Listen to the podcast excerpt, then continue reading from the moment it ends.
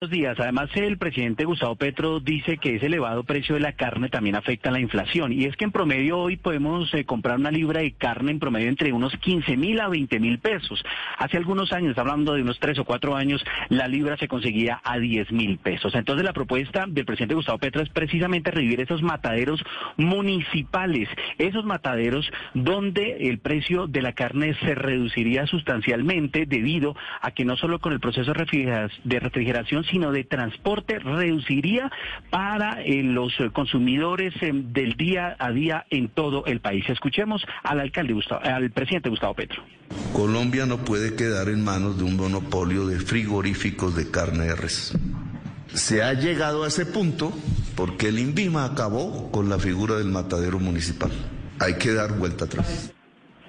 Néstor, y hay que decir que los mataderos se establecen debido al número de cabezas que sacrifican por categoría, es decir, los municipios que son con más recursos y con los de menos recursos, que son los de quinta y sexta categoría.